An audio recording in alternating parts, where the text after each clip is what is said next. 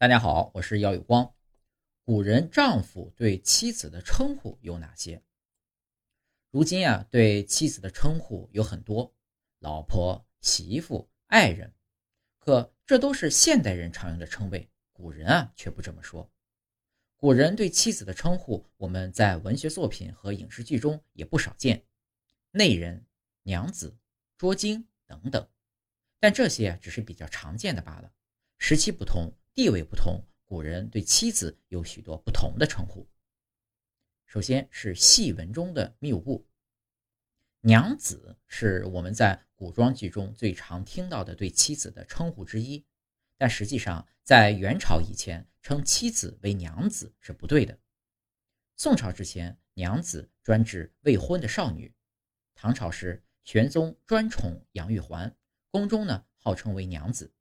这里已经出现“娘子”的称呼，而且显然已不是指少女了，但也不能理解为是对妻子的称呼。第二个，老娘不是那么好当的。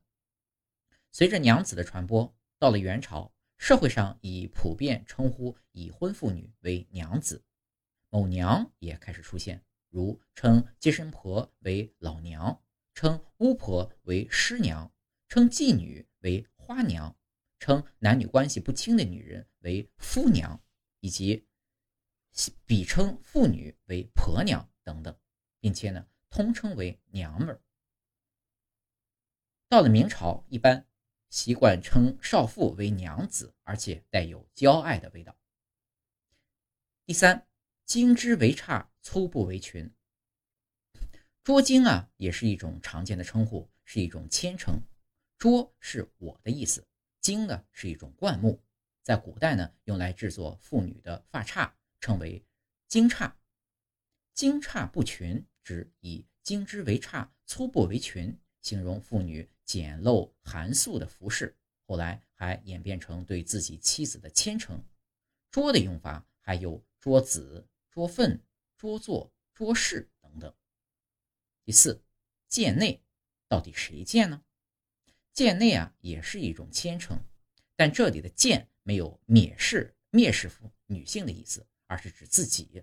内呢，是指自己的内人。贱内的意思啊，就是我这个卑鄙之人的老婆。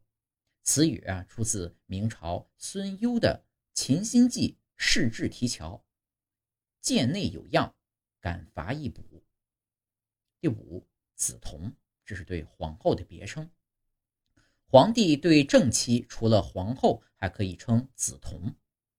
皇后呢，也可以如此自称。梓潼呢，原来作梓潼，最早呢见于《全相平话五种》。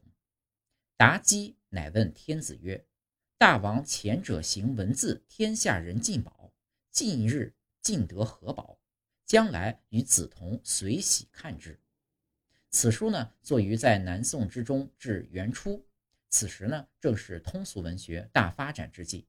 随着通俗文学的发展，一大批新词汇产生了，梓潼就是其中之一。第六，细君、小君，也就是诸侯之妻。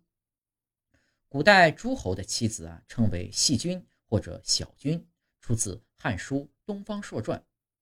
父赐酒一担，肉百斤，归宜细君。唐朝韩愈也有诗。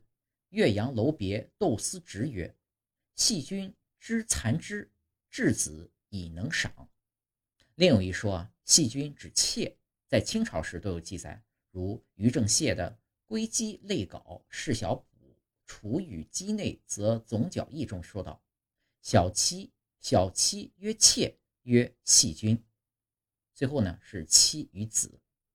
我们如今所说的妻子啊，在古汉语中是一字一义，也就是分别指妻和子。中国古代实行一夫一妻多妾制，正常情况下，一个男子只能有一位正妻，但也有人呢因特殊情况得到皇帝许可，拥有地位相等的左右夫人，如三国曹魏末期至西晋初期的重臣曹魏豫州刺史贾逵之子，西晋。王朝的开国元勋贾充。